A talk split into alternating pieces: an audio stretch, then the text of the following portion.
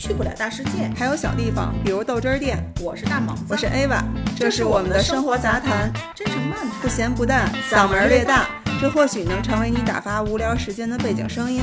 这里是豆汁儿。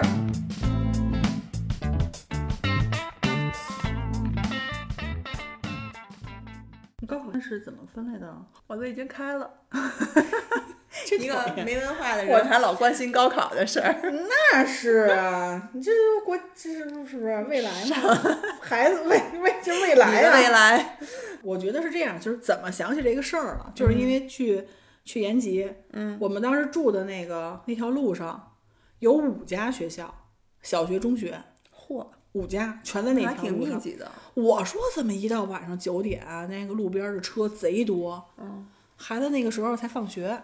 晚上九点放学啊，对你不知道他们地方好多都是这样。之前呢，我去那个哈尔滨那边这得卷成什么样儿啊？然后我在新闻上看，我我不知道是具体的以什么时间啊，就是说、这个孩子上啊补习班儿什么的，就是为了考大学什么的。嗯你知道花了多少钱？啊，几十万。三十一万。对，现在中学就好多，就就北京我知道的就是从中学初二开始狂补，请家教，嗯，我的妈呀！但是他这个学习还是有一个意义的吧？不是学习是有意义的，不是 不是，你我的意思，我的意思就是说，上这种补习班什么的，应该还是会有意义的吧？就是肯定你学多一些，肯定是能够帮助你。那要作为家长来说，我当然有意义了，我让我们家孩子多学点儿，我就尽可能能择一个好校。我对呀、我觉得这主要是为了成以后绩嘛，对吧？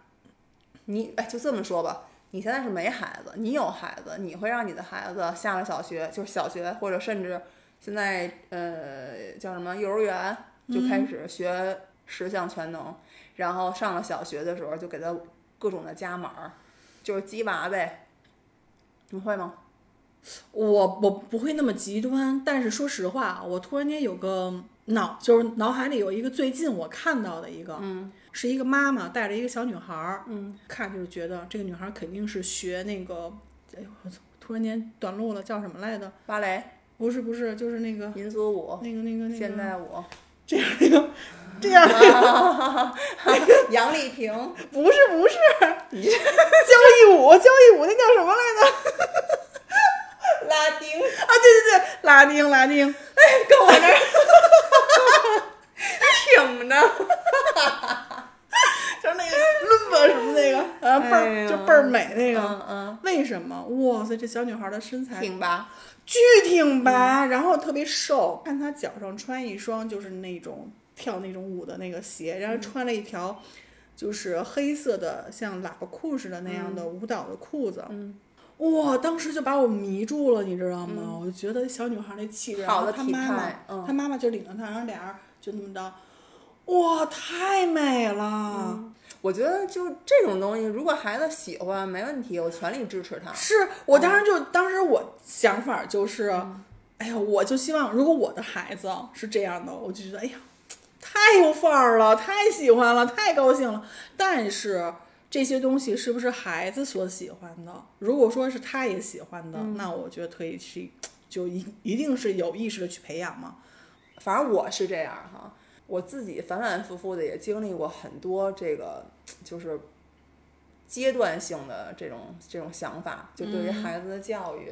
嗯我生孩子之前就很明确，嗯我不卷，我卷不起，嗯我自己也没有那能力卷，本身我也不是什么学高八斗的那种，你知道吧？然后其次我没有那个精力去卷，而且我自己是一个就是我跟你讲过，就是我爸妈其实给我足够的自由选择的这种、这种教育，嗯所以我我我认为每个人都有自己的人生，你没必要对别人的人生指手画脚，更何况你没你也没过得怎么地，嗯，是吧？是，啊，这是第一。然后有了孩子之后，我也的确没卷，嗯，嗯，就是该怎么着怎么着。自由生长。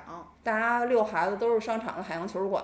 我也喜欢玩那个，我到现在我都喜欢玩那个。他在五岁之前，五岁还是六岁之前，从来没进去过，他不知道这东西，我没带他去过。然后我从小就带他泡那个科技馆的那个儿童馆，就是现在新科技馆，啊它有分那个幼儿、啊低幼的跟就是那个什么成青少年跟成人的那种，啊我就带他泡那个里边儿，他就特别喜欢。他上幼儿园之前，也就是说他一岁到三岁，他去的最多的地儿就是动物园儿，我一礼拜可能要去个四五回。嗯，科技馆，对，后来北京开了 Page One 了，我就带他去看书。其实啊这是我有有有意识、有目的性的一个，我就是希望他玩儿也最好能够玩的更加有意义。但是我就想说啊，这个跟他那说那球儿嗯，咋的了？那不是也是一体力不是咋的了，我是觉得那球儿你啥时候都能玩儿，但是你每天成天就是就是孩子会有一种就跟也不叫成瘾性，因为孩子见着玩具就是天生的就是就是好感嘛，嗯我就喜欢那些嘛多彩的东西。我是觉得你有你如果有机会的话，我就希望他更多的去接近一些。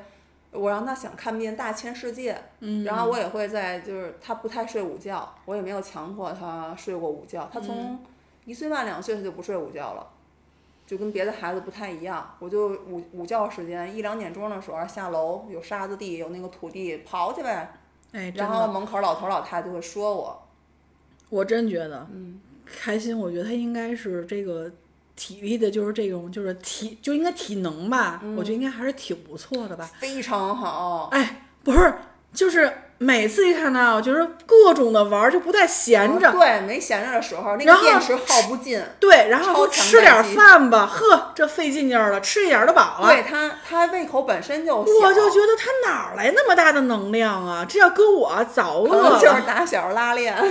然后你看他就是我刨沙土刨去呗，下雨天儿说妈要上踩水坑儿踩去吧，嗯，嗯，然后 踩但是你看啊，刨沙土，这个楼底下老头儿老太太们就会说、啊，你干嘛呢？脏了吧唧，弄一身土吧，一会儿孩子手咱小时候不也是吗？对呀撒尿和泥。然后在那个，我记得长安公园有一个那个，就不是都是大片草坪嘛，有点小坡儿什么的。妈妈让我从那儿滚下来，滚啊！嗯旁边也会有人指手画脚。嗯，嗯，然后等于就是一路上吧，我感觉我在跟全世界 全世界为敌，就这么走过来的。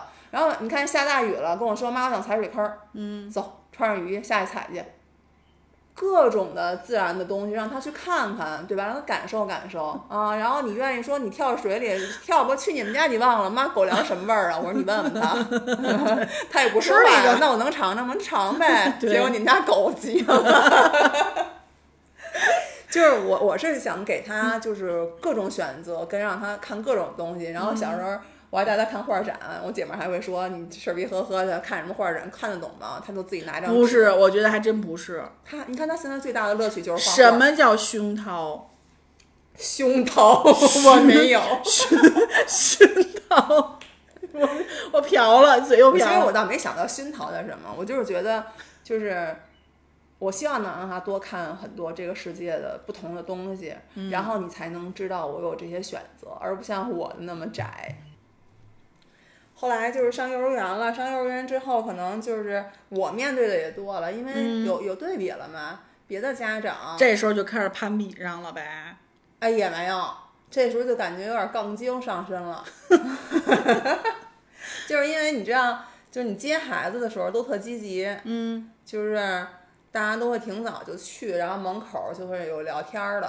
但是我、我不认识，我就不会主动跟人聊，而且大部分都是什么大爷大妈的，就是老人去接孩子。嗯，对，你不跟人聊，人就问你，哎，你们家孩子报着学什么呢？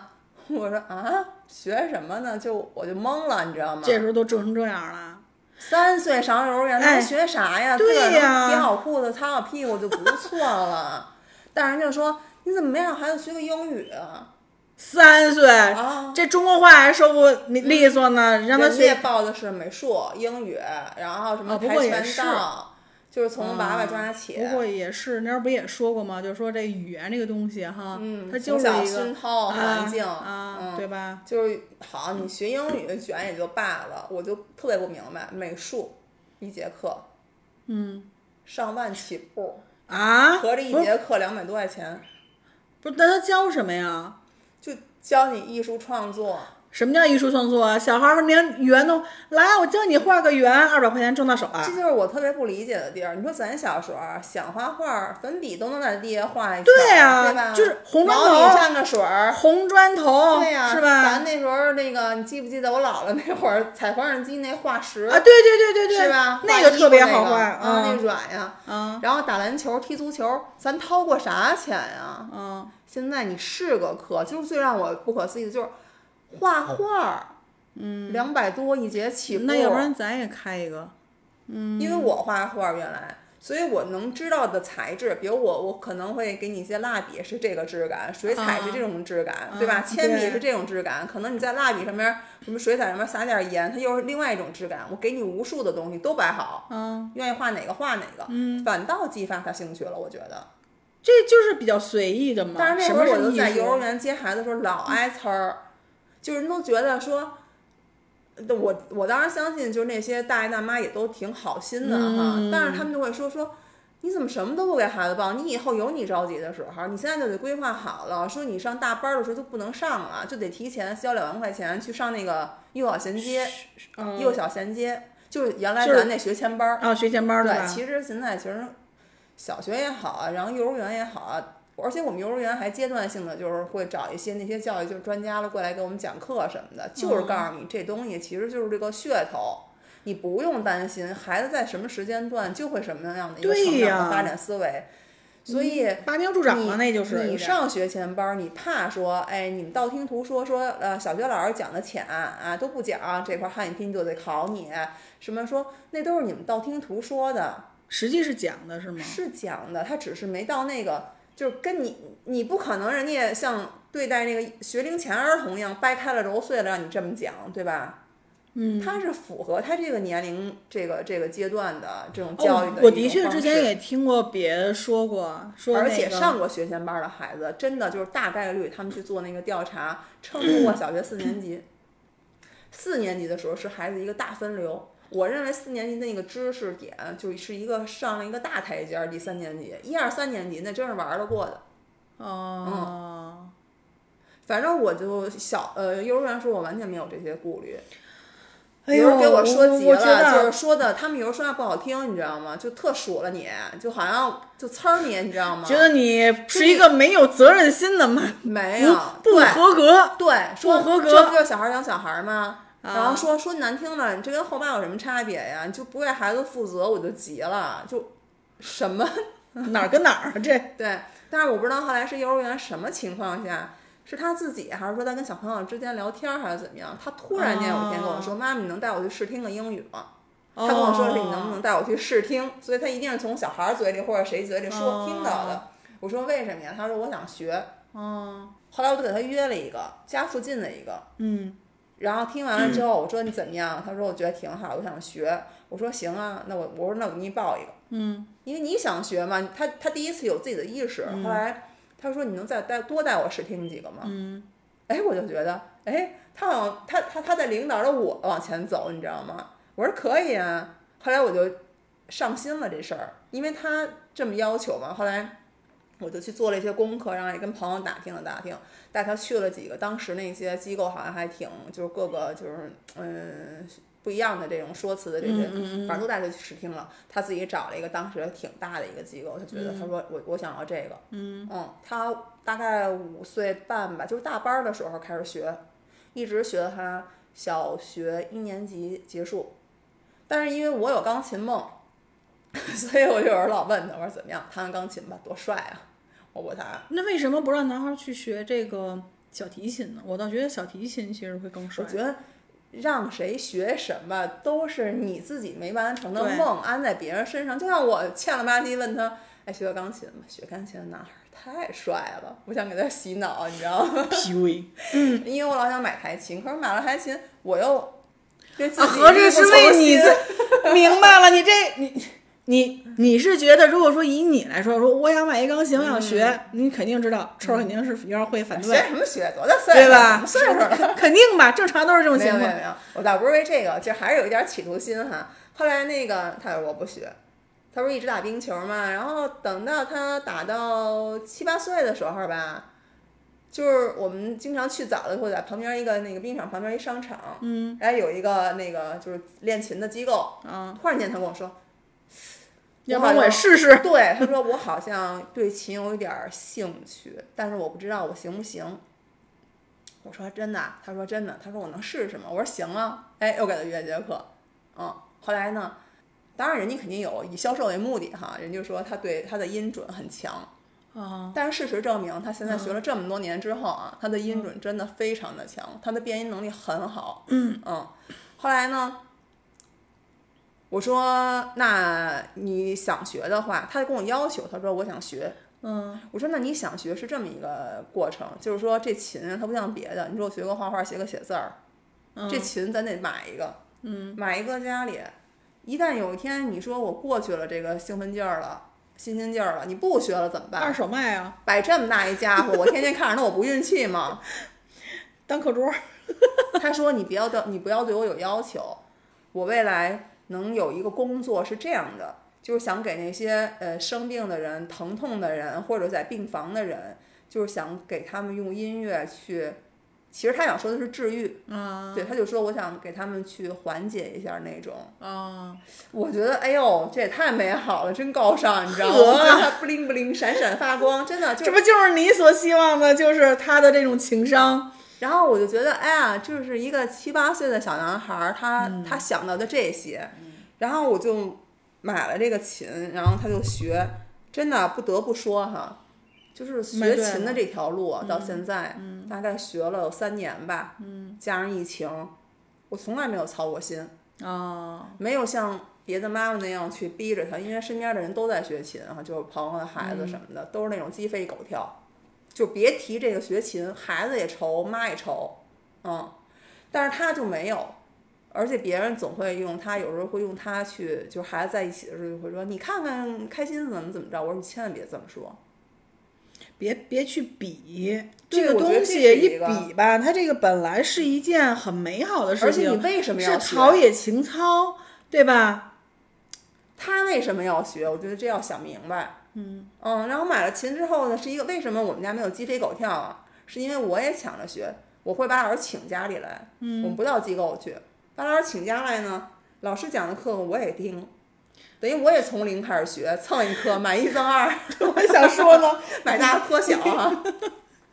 然后也就是说，我跟他其实是齐头并进的。当然，这个岁数大了就是岁数大了。那你可以更加努力。我弹到小汤三的时候，小汤二的底的时候，我就追不上他了。不是哪天你给我弹一个吧，我到现在了，我现在天天练琴，每天至少四十分钟起，就很厉害。嗯，就是我对我自己来说已经就很牛逼了，真的是。咱们那个时候可不是说咱们去找班儿，而是说那个班儿好多都是上学校来挑你，对对对，嗯然后呢，就是说，哎，我们这儿有一个什么什么班儿啊，然后你就是你们来去参加或者怎么样。我别的我不行，哎，我说觉得这个弹琴是可以的哈，那就试试这个呗，嗯觉得兴趣度是有的，那就去学呗。我跟我发小我们俩一块儿，嗯，去学，学到最后，他妈比我们俩弹的要好，就是然后他妈就说。你们，你说辛辛苦苦给你们报这个班儿，你们就跟玩儿似的，然后说那个一点儿都不值是喜，他是渴望这个东西，他是真心的喜欢。对，所以现在为什么好多孩子他不快乐呀？是家长先在借前边给，孩子来满足自己没有完成的梦想也好，或者我觉得这好，我觉得好。你妈让你穿秋裤，是你妈觉得冷，并不是你真的冷，对对，没错 没错。是不是？哎呦，你一说这个，我说一题外话，我小时候特别怕洗澡，嗯，因为在平房住，搓搓澡不，是嗯，我妈，你你就所以我就说，你说这个东西是好还是不好啊？就是没有什么对与错的问题，只是一种感受。那个时候洗澡不在家里边吗？拿一大盆儿，然后呢，我妈每次都是摁着我在那个盆儿里边儿，我说不行，烫烫。她说啊烫什么呀？啊，我知道，我知道。为什么？后来咱们皮肤嫩那会儿，对她的皮肤的感受的热度跟我是不一样的，热什么呀？啪啪打我一顿，我当时就觉得就是已经皮肤都疼了，烫的都疼了，嗯然后他还在拿那毛巾往我身上撩水，就是双方根本就没有没有办法互通。共情。对，我不知道你的那个点在哪儿，你也不知道我那个点在哪儿，但我就是觉得我为你好了，你怎么不听？对，然后洗完之后出来跟那个小胡萝卜似的。开心那会儿那个打冰球，然后教练，你想啊，五岁的孩，五岁多六岁的孩子上冰，然后打比赛，第一次打比赛就跟一帮小企鹅特别可爱，你知道吗？嗯，根本就不知道自己的什么位置，他能他能打出来就不错了，或者能传个球就不错了，嗯然后给教练急得够呛，你知道吗？在旁边喊你往左，你上，你助攻，他根本就听不懂。对呀、所以他就特着急，然后有时候下来的时候，他特就气哼哼的，然后孩子们也一脸懵逼。嗯，后来我说你得想，他分得清左右吗？孩子根本就分不清左右，还什么助攻吧，还防守吧，你是后卫吧，他根本就不知道他都不知道防守是什么意思呢？对，所以就是你怎么用孩子能理解的方式去跟他沟通、逐渐去交流诱。导。对对对，嗯，所以我就后来觉得，呃练琴这件事儿，在我们家来说不是事儿，就是因为比对的心跟我比，他希望。他自己是好的，他能教给我，他希望领先于我，然后以老师的姿态教给我。但我一开始呢，就是学的，因为五音不全嘛，我根本就不认识五线谱。嗯，我是跟他一起学才学会的。后来呢，呃，慢慢的认识了之后，再慢慢的弹，然后就确实被他领先了。嗯，然后他就有那种哎，我在领导你的意识，他在跟我比着，就是练。所以我们俩没有这方面呵的，。这是有点遗传呗，胜负欲。然后我跟他一起还学了音基啊，然后就让什么中国什么古典音乐史啊，什么什么什么什么西方音乐史，就觉得还挺挺有意思的。嗯，所以练琴。那你这个值了。对我真的就是觉得值了，而且我呃说句难听的，就是即便如果我没有这个，就是我自己的这个私心的爱好来说，嗯我可能也不会去逼着他去练这个琴，因为我觉得这是你自己选的。那我要是你的话，我肯定还得问问你还有什么爱好，我可以满足于你。万哎，一我就这个爱好，在问啊，我有时候就会想，嗯、我说那个咱俩打会儿篮球去吧，嗯，然后呢，我不喜欢，我说那好吧，嗯，晚上呢就他特别喜欢看电影儿，我说那咱俩就就是反正我们俩就看电影儿吧，看完电影儿之后，我就会背着球儿，嗯，那个电影院旁边就是一个球场，所以他就给他买瓶水或者买根冰棍儿，夏天嘛往那儿一坐，他就看着我自己跟那儿打球，他觉得打着打着挺好玩儿，他就过来跟我一块儿打。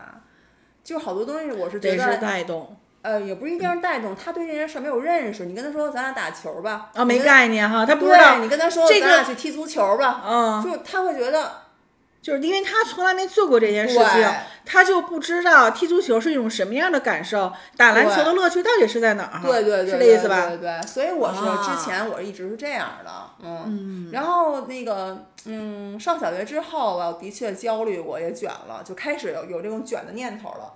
嗯，我不是说我生孩子之前是说我肯定不会卷，然后到上那个幼儿园的时候呢，我也说我不会卷。但是身边有朋友都会说：“嗨，你现在就这么一说，以后你就知道了。”但是上小学的时候，就是整个这一个小学一年级这一学期，嗯，我整个人就处于一个极度焦虑的状态，嗯，然后焦虑到很刮相，没精打采的，就跟那霜打了的茄子似的，特别刮相儿。说你怎么了？我说我说不上来。然后就是他们的学校也挺严格的，老师也会跟我们说很多，就是关于学，就是一个学生的身份的转变，嗯，对他们的未来的规划什么样子，就把我说毛了，你知道吗？嗯，我只是听他们聊天儿，他们下了课之后各种的班儿，甚至排到晚上九十点钟去，然后他们会去上很多很多，像什么奥数这都不用说了，然后考就是你知道呃小学有一个英文叫后海，是非常非常深的一个英语，嗯我有朋友的孩子也在上，当时给我发了一个课。我当时都懵逼了，就是那课我看着都我只知道许国璋，暴露你的年龄。哎呀，有时候我就在想，我这样对吗？嗯，你知道我开始自我怀疑了。嗯那他能不能接受啊？我不是在跟他讨论这件事儿，我是在自我自我这种反反复的，就是说去是问自己。，但是你肯定一开始你是想让他是不是去尝试去，比如说给他报个班儿啊，学个什么呀？我有这想法，我就是感觉是我是在做仰卧起坐，嗯又想卷起来，一想，哎呀，怎么？这这个卷这东西吧，它是一个无底洞，它是一个深渊，的确黑洞，我不知道里边有多深，我不知道未来有多远，你懂吗？只有更卷，对，然后我想，哎呀，算了，躺下吧，躺又躺不踏实，你懂那种心吗？反反复复，反反复复。其实从一年，后来到二年级的时候，我就很明白了，想的就非常明白，因为他也没上学前班儿，嗯，他也就是就这么过来了，他成绩也还好，中上等吧，啊但是他是一个对自己认知非常非常清晰哎，对，刚才我就想说这一点，我觉得就刚才你跟我去转述啊，就是他的这种状态，我觉得你还有一点特别的宝贵，他的这种自理能力很强。对，就是自我分析能力，那可能是我，因为我从小没有把他当成一个小小孩儿，他能会对于一个事物，首先我会有一个比较理性的一个分析，嗯，他有一个自我的判断，对，但是实际这么大的孩子，还大部分都是以这种感受、感性的东西来做选择。或者别人撺掇撺掇你，你干嘛去了？嗯，嗯，而且你看，相当于刚才你说那个四年级是一个什么，一年级是怎么着？嗯，我就因为 我就在想啊，咱们小时候，嗯，对于对于咱们来说会觉得，哎呦，每天还要上学很累。对于家长来说，我靠，可算是上学了，要不然的话，我上班我没法上。咱们其实现在比起来啊，跟他们比起来啊，咱们那就是玩儿去了，嗯，他们才累。是吗？你知道他这学期他有两次，他是一个能不请假绝不请假的孩子。嗯，他不想给任何人带来麻烦。嗯，你能明白吗？嗯，不想因为我自己来给给给对方带来麻烦。嗯，所以他他不要他不请假。嗯，对，但是他这学期有两次跟我说，我能不能不要上学了？嗯我说为什么呢？他说我压力太大了。嗯，我想好好在家睡个觉。我说行。但是第二天他就说算了吧，嗯，不然的话我明天的作业更落的更多。我说没事，你就休吧，嗯，那不是我都休息了，我还要写作业吗？要写，那我都没听这次课，我那你也写啥呀要补？写补，他就会就是沉积的越来越多。他在家他也踏实不了，完了，我跟你嗯说，幸亏我没孩子，我有孩子，我得天天，我得天天还所以。现在好多时候你知道你不卷吧，老师又卷，你知道吗？其实你说刚刚那些焦虑吧，都是我自己臆想出来的。可能我在想，如果我卷了的话，我真卷不动，你知道吗？就是那些卷了的家长，真的就是打了鸡血，要么怎么叫鸡娃呢？就是真的打了鸡血。首先我自己做不到，我真做不到。其次就是你看着那个，有的时候我呲儿他两句吧，嗯，就是火上来，但我现在很少哈，我都觉得那小小的他那么可怜，对呀我就真的会就一边生气就一边想，我不能那什么了，他太可怜了。所以你说那些被激的孩子多可怜呀，身上那么小的一个小身体，承担着那么大的一个，你说所以好多孩子他真背不住。那肯定、啊。你甭说他了，咱上班儿弄点压力，咱都睡不着觉，薅头发，对吗？肯定啊。孩子怎么办呀？对于孩子来说，他们的认知本身就没有说那么的完全、完整、成熟。现在的这种人生当中，他会觉得上学是特别大的一件事儿。我是唯一必须要对干的，对对对对对对对。如果说这件事情要崩塌了，所以他的精神世界就会出现一些问题了。反正没人觉得上学是好事儿。他也说说那个，但是这件事儿又是我必须要干的事儿。嗯，我既然与其就是我必须要干，我横竖都得干他，我逃不过他。嗯，那我干嘛不笑着迎接他呀？就是我换一心态。其实每个父母，你要说不是不想望子成龙，那他妈的是胡扯八道呢，对吧？嗯，都希望望子成龙。嗯嗯，我也希望。我觉得你说的那句话特别对。嗯，之前你记得吗？咱俩讨论过一次。嗯，就是说为什么要学习？为什么要？因为曾经我想不明白，我为什么要学习？这学习意义是什么？因为标知识改变命运，知识改变命运，知识改变什么命运？命运可以带来更多的金钱，这就是我们开心去讨论的。金钱好在哪儿？是对真的帮你得到那些欲望吗？嗯并不是，嗯，是让你给你带来更多的选择权。真的，对，我觉得现在特别认同这句话。嗯这件事儿你摁头让他去做的话，就像咱们父母跟咱也说，好好学习啊，以后怎么怎么着，出人头地啊，有出息啊，然后当大官儿啊。但你你也没听，对不对？对因为什么？他们也是摁头杀。对他体会不到。对，如果我用这样的招，就是招儿也好，方法也好，压力就是这种权威的压力去压他，他也一样。嗯，所以那什么样的方法，就我觉得，反正我啊，就是我的认知啊，还有我我就是我的这个育儿的观呢，就是我告诉你是有这样的途径，其实就是我爸给我的路。我告诉你，往左走是坑，往右走是路，但是选哪个你自己看着办。因为无论你选哪条路，作为父母的我们来说，我们都是相信我的孩子是总会能找着一个属于他的正途。是，哎，那嗯他现在有没有自己的一些，比如说未来的目标计划？嗯，我问过他，他说那东西太大了，没有。但是我很清楚自己不想干嘛。啊，我觉得这个话特别的嗯好，嗯，因为我发现我身边有智慧的人都是说过，谁呀、我，你好像也说过吧？我有还有谁呀、但最怕一种什么，就是我看别人这个不错，啊，东一啊枪、啊东一榔头西一棒子啊，。我就是那种的。我其实可能也有点儿，我也有点儿，我是什么呀？好热闹，或者说那种，不，我是想说什么嗯呀？最怕的就是我不知道自己该干嘛，我也不知道自己不该干嘛。嗯，就是每天浑浑噩噩的，就过去了，对吧 我觉得没了。对我觉得这个是比较那个啥的。对，你要这么说，他好像对自己还是真是挺有。你看他选择了一些事儿，他也知道去放弃一些事儿。哦，对他第一个选的英语，对吧？后来他选的那个钢琴，他都在坚持。然后冰球是怎么回事儿呢？是他学。有一年我们去，那时候他都不知道艾莎这个事儿哈。有一年我带他去迪士尼，就上海刚开的时候嘛，我带他去迪士尼，那时候特别小，四五岁。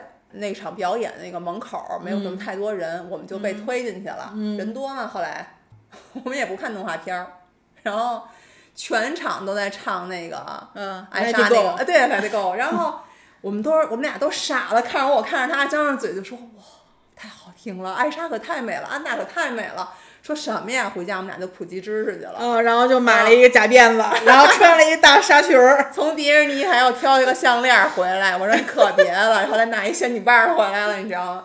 然后他就说：“哎呦，在冰上飞，舞的感觉太自由了。”嗯嗯，后来就老去新人界，到新人界的时候，他就那个说：“我能上冰吗？”我说：“不行，你太小了，你骨头都没发育好呢。然后他就说：“那我什么时候能上冰啊？”我说：“再问问吧。”后来就那样去了一两年，你知道吗？然后后来有一天，他就说：“我能不能上？你去问问。”这么着，那时候已经五岁半了。然后我就问了问那个冰场那个教练，说问我多大了？我说五岁半了。他说那可以试着来吧。我就给他约了节课，因为你第一次上课，你不可能学得会嘛。然后教练最后就抱着他在冰上快速的飞，他就觉得美极了，他就觉得我终于感受到，他说有凉凉的风从耳边就吹他的脸，他说那感觉特别快，然后那速度特别快，他就觉得特别好，特别安娜。然后他就他就喜欢上他就喜欢上滑冰了。嗯，后来就那么在那儿学了十节课吧，嗯，学到第六七节的时候，他依然不会滑，还像小企鹅一样。哦，嗯，然后教练就跟我说，就是就是我说你就明着说呗。然后我说是不是就觉得有点儿他可能学不会什么？他说是，现在可能有点费劲什么的。但是他听见了，你知道吗？最大一个问题是不是他还是会还有点害怕呀？对是吧？对，颤颤巍巍。嗯，然后每个他可能小女孩儿，反正她就是那种学的并不是特别快的那种孩子，嗯。但是她有一个什这个跟么劲儿？性格有关系。哦，他有一什么劲儿？对他是一个，就是我只干我自己有把握的事儿。对保守派场我不玩那些危险的，因为这件事儿我不可控，嗯，就是怂。不不不，我觉得也不是怂。反正总之就是教练大概那个意思，就是说，哎呦，您看你花着钱那个顾着我，就是我也没教会他，我觉得就有点浪费钱，你不如带他就在冰上玩玩什么的。我还以为他把钱给嗯退了。那是每次刻意交钱，你知道吗？后来那个他听见那个话了，他大概明白什么意思了，他就开始跟自己较劲，就跟我似的，就啊我其实就有点这样。他就说那是不让我学了吗？我说不是，然后我说可能太小了，他说我能学会。嗯，我说我们再看看，他说你再帮我换一个教练。嗯，就是我我我肯定能学会，我一定要学会。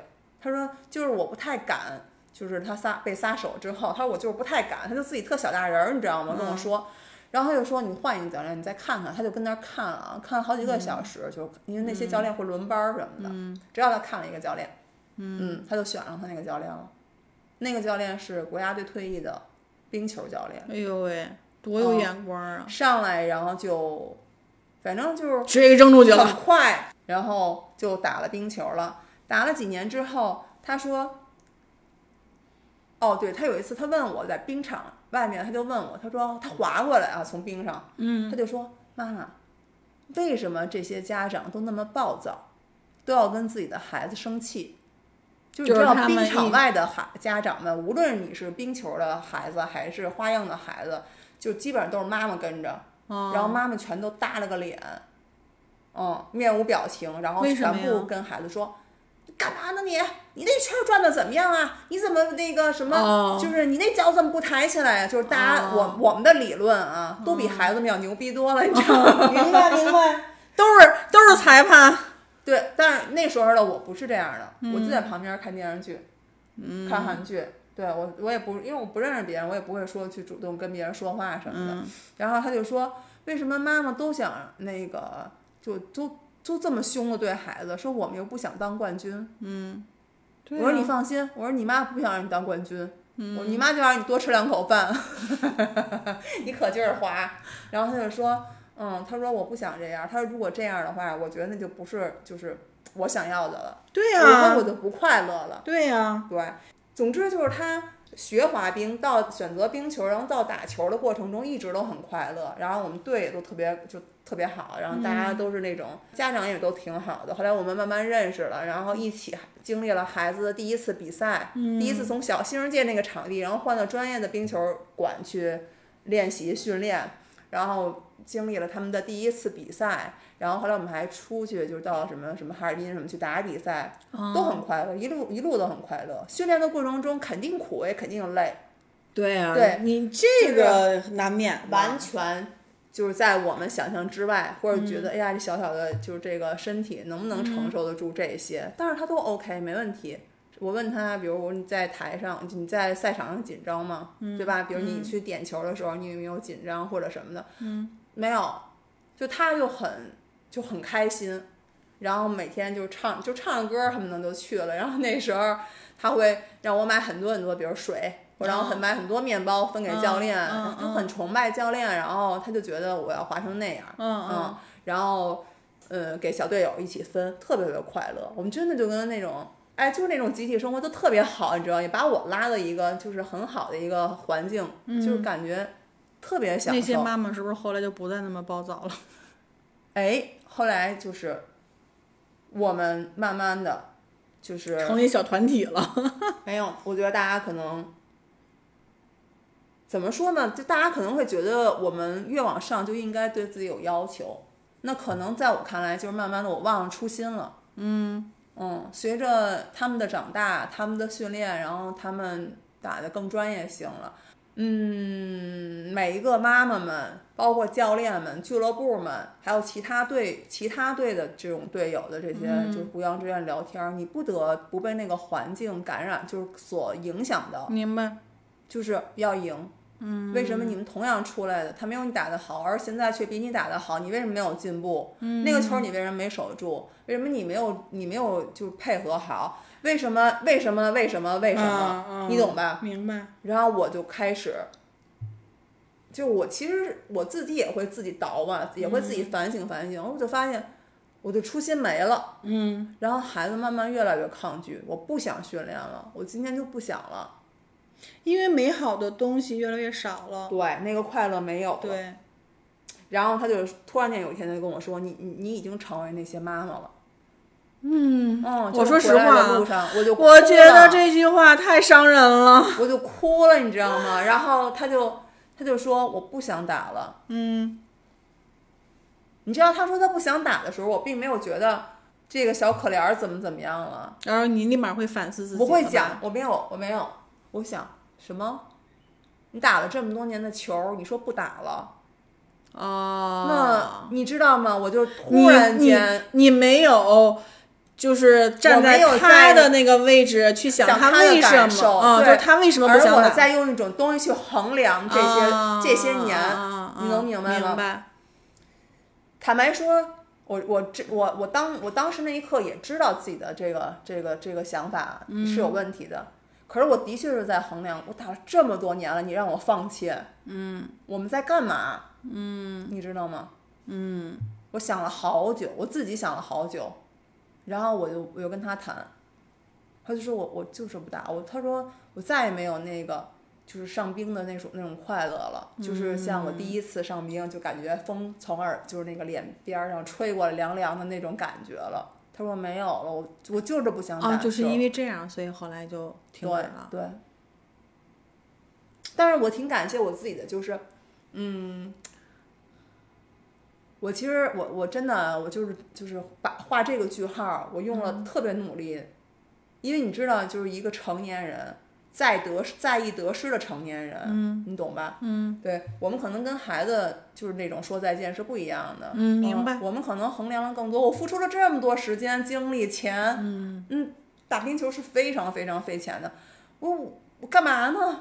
但是这是我自己在跟自己说的，我没有跟孩子去说哈。嗯，对我画这个句号是非常不容易的，我自己觉得。然后呢，他呢，我相信也是不就是很不容易的，嗯因为他期待的是我想要我我我我追求的那种快乐，或者说快感或者成就感，但是你们却往我身上加了太多我难背负的东西了。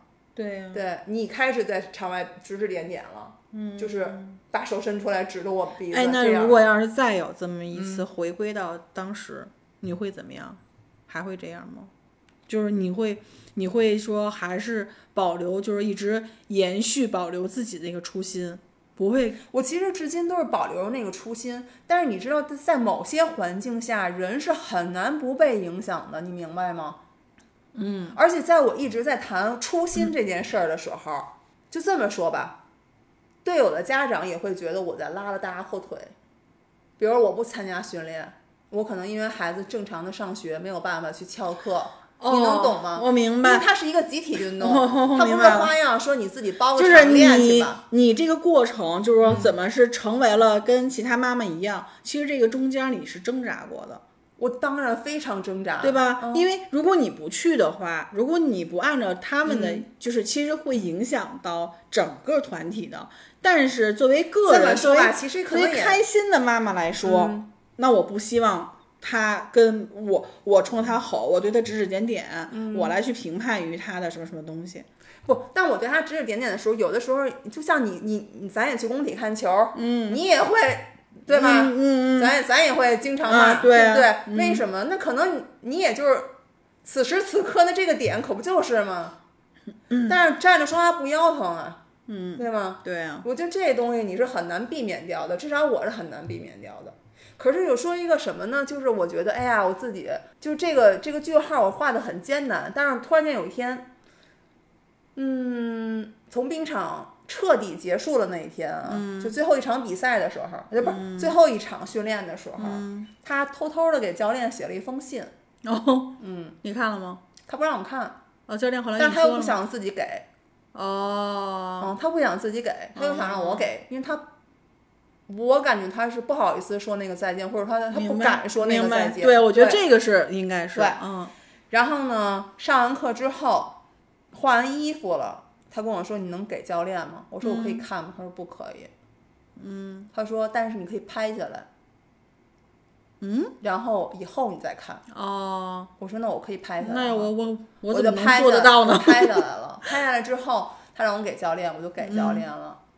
然后他，我能看到那个小小的人儿拉着一个大大的冰包，然后就都没有说出再见，因为他以前上冰可不是那样的，哦，就就特别欢乐，你知道吗？然后我就看他默默的跟教练头都没回的摆了摆手，然后哎呀拉着那冰包走出去，特别难过。那天就 来哭来来来来到哎呀，来秋到气上。没有，我就是觉得，后来我看了那封信了，就是一个大人写的一个，虽然我什么现在选择，嗯，放手而不是放弃，嗯但也许有一天我还会出现在冰场上。但那个那个时候的我是。就大概意思啊，嗯，他可能那时候才多大，三四年级吧，他就说，我可能，嗯，那时候的我就就是还是快乐的我，而不是就是大概不是说像现在这样的，我找不到自己的快乐，反正大概就很，哎呀，我看完了以后，我就一边开车一边把音乐放的大大的，我就跟那儿哭了，我不想让他听见我哭，让他一路也没有跟我说话。其实平时我们两个在一起单独的时候，他总是有不停的跟我聊天儿，有时候会那聊不有后视镜吗？他也能看见你啊。然后我就一直咧嘴儿搁那在哭啊色彩上哭，然后他习惯我哭，特别爱哭。后来，然后嗯，他那时候就很喜欢打拳，你知道吗？嗯，我觉得可能打拳对他来说是一种释放，但是我以为他就是喜欢打拳呢，因为他老跟臭儿去打拳，然后臭儿在那个体动什么体体委还是体协我忘了，就在那儿报了一个给他报了一个课，嗯，然后那天他打完拳的时候，也不过下午四五点钟，我们就在那个操场上看着那国安青训队跟那儿训练。嗯，你知道那个夕阳没有西下去，照在身上的时候，那个照着绿色球场上啊，都是金金灿灿的，嗯，就是那种觉得一下都给他们增加了光。天蓝水绿、呃草绿，然后飘着白云，不是给他们。你知道练兵这多少年啊？我每天三伏天儿的时候都是穿着那个到，就是这个脚脖子的羽绒服，然后穿着 UGG，在冰场里面，他有时候就是一滑三个多小时起步啊，他在上面上面练练，再玩玩什么的。然后我就永远都是冻得透心儿凉，嗯然后我再抱着热水壶，然后有的时候扛不住了，就会去外边晒太阳去。嗯，三伏天儿啊，嗯要不然我跟你说，我老是从冰场出来就去那个喝参鸡汤呢。也就是我这么多年没有见过太阳。那天我就是看着那个那帮踢球的孩子，阳光下踢球，一身臭汗，然后那个金色的阳光洒在我俩身上的时候啊，就那感觉，你知道，就是跟他们刚放出来的似的。我觉得无比的好，无比的轻松。他没想到他后后两年，就是他不太开心的那两年啊，他其实还坚持了将近两年。他不太开心的时候，每次我一进冰场的时候，我就是，我都能感觉到我那个脸的那种丧劲儿。我不想说话，我也不想干嘛，我就就就是来训练到点儿了，就是这种感觉。我没有什么特别的笑，我我也不快乐，你知道吗？我经常在想，我们为什么要坚持？你就一定会认为你有一个非常好的结果吗？其实坚持无谓无外乎就是对自己、对生活，或者说对我父母有一交代，对吗？那不是还是对别人的吗？所以经常嗯，到现在了，就是队友们啊，或者什么其他的人也会跟我说说，孩子哪懂坚持啊？对呀、只有大人坚持，孩子才能坚持。嗯，所以你咬一咬牙，或者你逼一逼他，他也就坚持下来了，你们就不至于放弃了。但是这个孩子本身初衷是学这个冰球是为了开心，是为了快乐。对，那如果说我这个时候没有了，好，咱咬牙坚持，那它成为一种痛苦。对他既不快乐，也许有一天他会说：“你看，我打到现在了，然后呢，我打出什么了？嗯，我觉得这种挫败感会更强。一件事情嗯给他赋予了太多的东西，这反件事正至少这件事儿是我们没那么纯在粹在。他身，在他人生中的第一次放弃。嗯哎，我跟他但是我们共同，我觉得我我们是感谢，就是我感谢他，我也感谢自己。真的是特别的嗯好。刚才你就说说他那个就是写信，然后说放手什么的。嗯，我觉得我三十多岁了，我到现在我都可能很难懂得，就是说不是懂得，而是说我很难做到放手。嗯，就是因为你曾经不懂得，曾经你都不知道什么叫放手这个词，放弃，就我得放下，嗯，对吧？你原来你曾你曾经都不知道这些东西，但是他我觉得在他能够几岁的时候能够去知道，嗯。我觉得这个真的是一个挺宝贵的一个经历。所以我挺感谢他的。作为大人的我来说，我衡量的是那些能用钱衡量出来的东西，真的是，嗯。就是他教会了我是时候喊停，是时候放手。嗯。所以他也很尊重，说他就很感谢我支持他的这个想法。而且刚才你跟我去说一些，给我一种画面感。嗯，就是说实话啊，我从小不太喜欢“妈妈”这个词，因为我觉得妈妈就是一种压迫感，对吧？就是妈妈就是她说了算，我得照做的。嗯，孩子是没权利，有这种他是权利的象哎征吗？，对吧？但是呢，你跟开心之间呢，有时候会有妈妈的角色，但是有时候会有朋友的角色，这个是挺难得的。因为很多家庭还是妈妈就是妈妈，妈妈就是主管一切的，是不是？所以这也是我想要用另外一种形式去告诉他的，就是要有自己的主见，是要有做自己的勇气。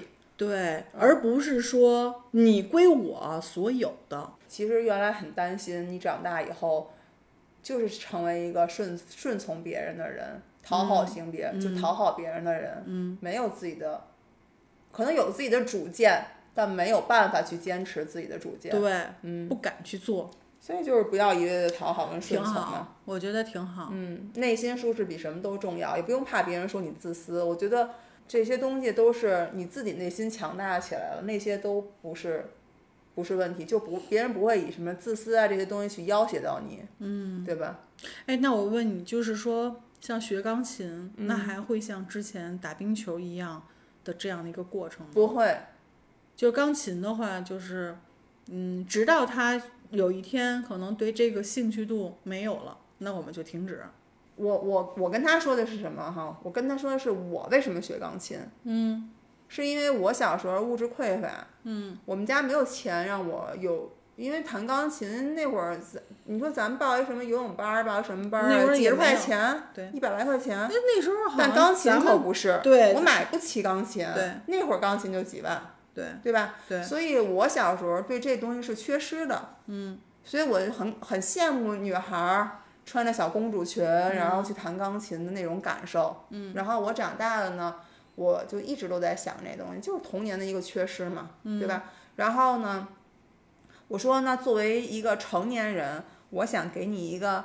嗯，我的经历的就是这些感受，嗯，就是仅供参考，嗯，就是未来你我可能还有兄弟姐妹，就是我七大姑八大姨儿的孩子，你们可能连七大姑八大姨儿的孩子都没有，不是是说啊，现在不是可以二胎三胎吗？还有新兄弟姐妹呢。不带劝那是生因为的 想生自己生，然后我就说，那以后一个人的，我就生活很难，确实很难，你会历经，就是你会经历很许许许多多学业的痛苦，可能以后恋爱了、工作上、事业上等等等等。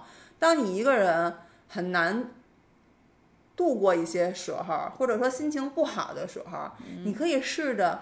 哎，我可以去弹琴来缓解一下自己的压力，嗯，对吧？来陪伴一下自己。我可以画个画儿，嗯，对吧？我说这些东西都可以啊，但如果你都不行，我去滑个冰，嗯，用速度让自己忘记一些事儿，或者说暂时的就停止去胡思乱想一些事儿，我说都是好的呀。我这些东西都将陪伴你，成为你的哎，我觉另外一种得你这个想法真的很超前。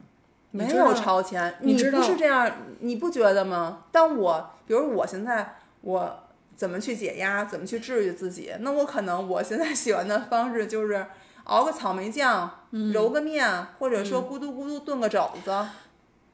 我我我我我我我我特要找一个出口吧。对，你知道我为什么跟你说这个吗？我是有的，但是这些东西不是说，哎，我心里很堵得很，哎，我不开心，哪怕我啊喊两，声我找个儿什么的，山喊喊就是我会一种本能性的，我来去做这些事情。嗯，但是我我确实是把我能想到的这些，还有我自己经历过的这些，比如我原来也有过就是不好，就是想要发泄的时候，嗯，我去写字儿，嗯，写毛笔字儿，然后我可能会画那些小的画儿，对吧？然后 我还织过毛衣，绣过花儿，然后我最近可能心情不太好的时候，我就晚上去。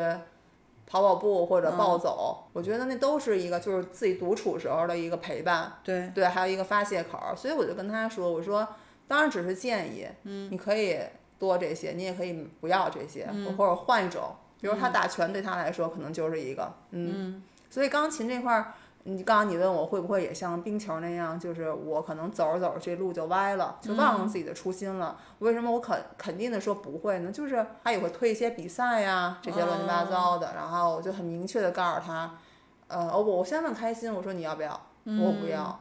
我不想跟任何人比，我这东西就是我的爱好，我我的目的就是想我哎可以熟练的弹弹它了。我觉得我原来这首曲子可能不行，现在我可能弹的就非常有感，就是有那种就是能表达出自己的情感了，后我就觉得我挺行的了。嗯，比赛我不要，我为什么要比赛？嗯，所以我就跟老师说，我们不参加比赛。嗯，对，但他有的时候他就会说，我也想考个级试试，那我们就考个级。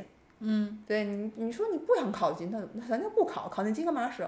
没有用，对吧？所以我们现在就是这么一个状态。嗯，但是你知道刚才我想的是什么？我就希望的是，我有一种愿景，我希望的是它能够一直是这种比较纯粹，而不要说被周边的一些东西给打扰。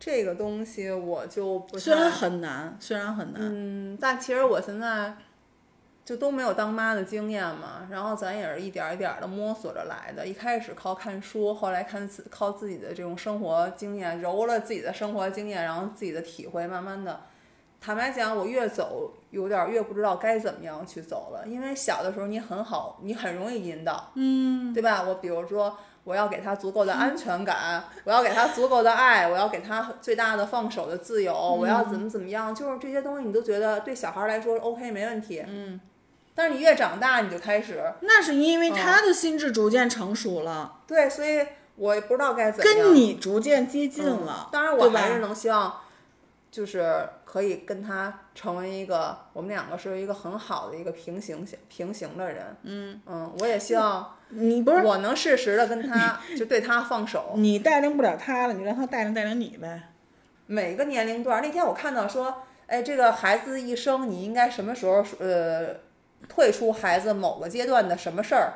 哦，是吗？我看一个什么，就是什么几岁你就不要再进他的浴室了，然后几岁就要自己刷牙，几岁就要分床睡了。还后来我发现，我我当然没有这条这些东西哈，但是我后来发现，哎，这些人生轨迹好像跟我给他的都是这样的，啊，我觉得这个很重要，嗯，这个很重要就。好像说保护你的眼睛、你的牙齿，保护你的牙齿。这个他从小，他从六个月就刚刚长牙那会儿，第一次带他看牙医，嗯，就看牙医这件事儿，就是成为他生命中一个就跟体检该做的一样。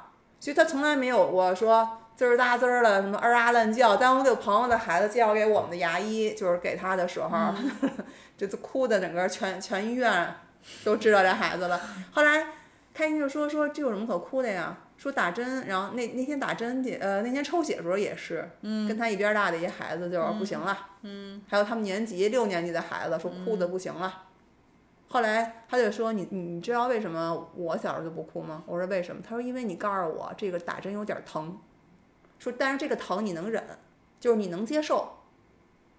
他说人人为什么害怕是对未知的恐惧，但是你告诉我的这件事儿是什么样儿的，而且这件事儿我干完了就跟你说的一模一样，所以我没有恐惧，哦，了不起吧？太了不起了！我说那你给我发一金牌，怪不得他能得个第一名呢。嗯，就是你没有必要害，呃，就是说骗孩子，对呀、不是不是，他又不傻不是，但是家长啊是为了哄孩子，为什么要哄孩子？我可以最快的制止孩子哭闹，你明白吧？就是没事儿没事儿，都是一时没事儿没事儿啊，打针不疼，马上就好。一会儿给你买一玩具，出门给你买一那不都。是一时的吗？那他之后会有反作用。家长永远都会想到，我现在先解决当下，我为什么要打孩子？我就是让你现在服从我。但是你没有想到，你打的他当下，你现在看似服从了，他的心可是跟你拧着呢。对呀、他永远不他会，会相信而且他会越走越远。啊对，所以他，你看他从小什么打针吧，什么什么吃药啊，各种那些，就是疼不疼疼，但这疼你能忍受。那什么样的疼？小蚊子叮你，小蚊子叮我，我忘了，好，我掐你一下，看见了就这么疼。嗯，他打完了，哦，是这样。我说你可以不看，你看那可能就有点晕针，就这样。反正就是你从小什么事儿都就是哎呀我回想了一下，虽然说我这个这一这这半生感觉活的有点儿晃晃悠悠、皮皮塌塌吧，谁不是啊？不是，但是我就觉得没有人曾经给我去这么去说过。我也觉得但是我挺了不起的。但是咱们 不是，但是咱们打针啥的，就是我觉得好像以前小时候就也不会去说，没人说，对，哪没人说，废话，就直接过来。吧，对，来吧，还得接下一个呢。对对对，所以现在科学了嘛，越往后我觉得大家的认知就会越越深越清楚，嗯，真是思想会更高。所以现在孩子我觉得还挺幸福的，你就把他当个人，跟你一样的人，对呀，你不要试图去掌控孩子。我真的觉得，我我现在经常说，我就说，就是鸡娃真不如鸡自己。我激着你，我逼着你弹琴，我有那功夫，我他妈好几遍都弹完了。那考四六级，没准我现在也五级了，对不对啊？你你叨叨他半天，那根本就不是他喜欢的，你摁摁那头有什么用啊？嗯，反正我是这么想的。你让我说，你你学不学？你考不考？你晚上这这班儿报不报？那班儿报不报？你要不报，那咱就玩儿去吧。我也想多玩儿玩儿，我干嘛呀？就是，而且说难听了，你用你用这么多心思，小学六年，中学三年，至少你要用九年的时间去积的话，一旦他最后没有按你的想法考到你认为理想的学校，你怎么办？我想起你骂街，孩子也得骂街啊，孩子肯定会说，你不让我这样吗？我到头来怎么样啊？我不是还这样吗？我想起我上中就是哦，我中考，我中考的时候，嗯，就觉得好像报志愿啊什么的，嗯，都是自己报。就是他们问他们，哎，他们也不知道。嗯就是那时候咱们的父母不也是这样吗？那所以就自己报呗，蒙嗯着报呗。那个时候我一开始我还真想过，因为学习不好嘛，想提前招生。嗯，结果开家长会，临报志愿的时候开家长会，嗯我们班主任就是跟我爸妈就说那意思，你们家姑娘这个提前招生走吧，要不然都毕、都毕不了业。嗯，这话让我听见了，我靠！当时对呀、我他妈当时我就翻脸了，你知道吗然后就是就是被激了是吧？印象特别深，我第一句话就是凭什么让我提前招哎，生我也去啊？面试了，我要当模特儿。我当时是面试的那个美容美发，我当模特儿还要了我呢。后来也是我爸适时了那什么，用很巧妙的方式跟我说，反正咱家人身高就这样，呃，身高我当时一米六七，啊，就没长。他说你看你就随你大姑，说但是你要愿意考，爸爸也支持你，就是那意思。你要愿意走，爸爸也支持你。反正我考上了，但是没去，得亏没去。为什么呀？骗子啊！不是啊，我觉得那时候好多咱们模特儿出来干啥去啊？报那志愿吗，我就想的是，你没退路，你要不然就是肄业了，嗯，以后连学都没得上，你要么就是奋发图强。对你不能提前招生，你报的这个志愿你必须得考上，嗯，然后果不其然还真考上了。哎，咱那会儿真是，可是也得感谢咱父母，其实也变相的给了咱们自由权。啊，的确是，对吧真是散养啊，嗯，那真是啥啥都不管呀。那个时候主要是咱们那个时候的父母其想其实咱们那时候大能环境吃好就是这样的，给孩子能吃好喝好了你，嘴，对对吧？然后别人有的，咱至少因为不一定有，但咱不会因为咱们得这么想，你想他们在咱们的那个时候是什么情况？对，嗯，不也是在弥补咱们曾经童年的一些缺失的东西吗？一样。没有，我就是希望他是一个健康茁壮的小树，我依旧希望他多吃两口饭，没了。挺好。如果你哪天要真成了龙，嗯，对我也得出去吹个牛逼去，我也得高兴高兴，显摆显摆。赶紧吹吹，但是来吧，吹一个。不是，不是就是说，但是如果你没有成了龙，我觉得也 OK，没有问题，因为我是相信什么样的人生都有，就都有活头对不对？哪儿那么多龙啊？嗯，真的，我没哎，上你对，真的是接受自己成是一个普通人，我觉得这很重要。对呀我接受不了。不是你，你也这么想。说句实话，现在活着有多难？说句实话，你他妈你是谁啊？对吗？你能说平平稳稳的、顺顺心心的、快快乐乐的，你过完这一生？嗯，你觉得扒拉扒拉手指头，有多少人能做到这些？太难了。而这我觉得这才是这孩子最宝贵的多半儿的时间不快乐，被压得喘不上气来。啊。再来一个身心不健康，嗯，在养孩子这个过程中，真的也就抚平了我内心的很多东西，然后也让我重新的活了。人不都说孩子是能让你就带给你第二次成长吗？嗯嗯嗯，还有就开启这个对这个世界的新的一个认知，确实是。那也还是算了吧，我还是算了。但是每家有每家的养法，然后每个人每个人的这个理念呀、我觉得这想法都条路不同，我觉得这条路太长了，我嗯的天哪！也没有什么对错，反正自己开心就好呗，是吧？嗯，或者等下次见着开心兄弟，嗯，回头我们俩得好好叙叙旧，好久没见了。对，院儿里滋滋水去，正好也夏天了。对呀、对呀、就是所以叫你去嘛，去顺义吧。最喜欢的就是你们家院儿里俩人拿着水管子滋水，可劲儿玩儿。哎，这回可以整脸了，我们俩可以对滋，两个两两个头儿，你知道吗？行，好几个大喷头儿。